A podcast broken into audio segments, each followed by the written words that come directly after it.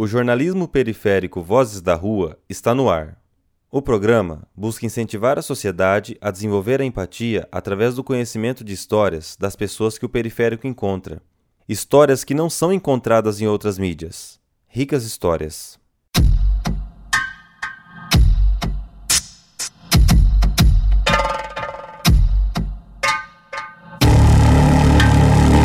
Jornalismo periférico. Vozes, Vozes da, rua. da Rua. Vozes da Rua.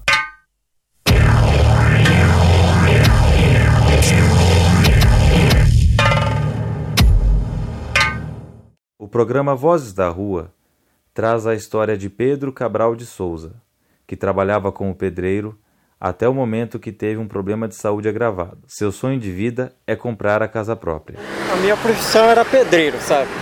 Aí trabalho de pedreiro, Aí fiquei doente, né? Não podia mais exercer a profissão de pedreiro, por causa da diabetes, fiquei diabético, aí a injeção me fiz a cirurgia nesse pé aqui, inclusive está aberto. No hein? direito aí? É, pé direito, no esquerdo, dois dedos no pé esquerdo. Nossa, também? No esquerdo também? E nesse daqui eu falta metade do pé. Falta metade? É metade. Aí eu não tinha para onde correr, aí vim cuidar de carro, né? Exercer essa profissão que corre de cuidar de carro. O meu filho trabalha ali embaixo ali, ele falou assim, pai, vai lá cuidar, porque o senhor não pode fazer mais nada, né? Eu peguei e vim cuidar de carro aqui, rapaz, e gostei da brincadeira, viu? Porque tem uns que até desfaz da gente, que nem obrigado fala. Você entendeu? Outros não, outros já reconhecem, dá uns trocos bons pra gente, ainda agradece, né?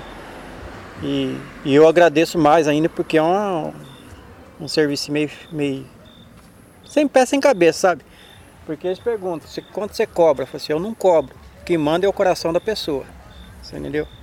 Porque eu não vou cobrar numa coisa que é estacionamento de rua, né? Como que eu vou cobrar? Então eu falo assim, ó, eu não cobro, o que manda é o coração seu. O que você me der, eu vou te agradecer. Se você me der 30 centavos, eu vou te agradecer, mesma coisa. E se eu não me der nada, eu vou te agradecer e vou cuidar do teu carro, mesma coisa. Porque tá no meio dos outros, tem que cuidar, né? E é isso daí que acontece com a gente, né? E é de dia a dia, à noite pode estar sol, pode estar chuva, pode estar sereno caindo no lombo. Tô aqui. Trabalho de, de terça a domingo. De terça a domingo. Porque a hora que me procurar, eu tô aqui no tronco aqui. Foi aqui foi o ponto que eu comecei a trabalhar depois que eu fiquei doente, né? Ah, tá. Eu fiquei doente, aí não pude mais trabalhar, porque eu trabalho pedreiro, eu pegava a construção para fazer sozinho também. Eu nunca. Aí eu não pude mais exercer a profissão de pedreiro, aí eu vim para cá, porque aí o meu filho trabalha na Fox aí, que ele é. Aí ele falou assim, ó, pai, vai lá, porque o senhor não pode fazer nada, e não tenho renda de nada. Tentei me, me encostar, não consegui. Né? Aí eu falei assim, ó, o jeito é caçar um jeito de ganhar dinheiro, né? Uhum. E... Honestamente, e estou aqui. Senhor Pedro, todo esse tempo que o senhor está trabalhando aqui, tem alguma história assim que marcou, que o senhor encontrou aqui pela rua, que te marcou mais assim? Não, dia ruim, a única coisa de ruim que aconteceu dos tempos que eu estou trabalhando aqui, que riscaram um carro bem aqui, ó. Né? Que arriscou e a mulher, se foi ontem, ela veio atrás de mim aí, porque eu, eu riscou, mas eu tive em cima, né? Porque, inclusive a placa do carro tá até marcado lá, naquele banco. Aí eu vi ele riscando, eu tava do outro lado lá, eu bati o farolete nele aqui, aí ele ficou todo sem graça, saiu pra lá, depois foi descobrir que era, era ex-marido dela. Uhum. Você entendeu? Aí eu falei assim pra ele assim, mas. Ele falou assim, não, é um peguete meu. Aí eu falei assim, então se é um peguete seu, então vai lá, né? Aí ele falou assim, não, vou dar a volta. Entrou no carro dele, aí peguei uma placa do carro. Você entendeu? Aí quando ela chegou aqui, eu só perguntei, escuta, seu carro estava arriscado? Não. Falei assim, então tá aqui, seu carro tá entregue, tá arriscado. Mas a placa tá ali. Ela falou assim, foi lá, pegou a placa, foi ver, puxou a placa, era do, do ex-marido dela. Ah. Aí ela foi na delegacia, fez, deu a queixa. Uhum. Veio ontem aqui, eu tava aqui, ela falou assim, escuta, o senhor vai ser testemunha? Eu vou ser, eu vou. Porque eu tô fazendo meu serviço e isso daí é uma pilantragem que ele fez, né? Se ele quer fazer mal para ela, ele tá na perseguição com ela, né? Então ele que percura outro lugar para fazer isso daí. Não aqui no, onde que eu tô exercendo o serviço.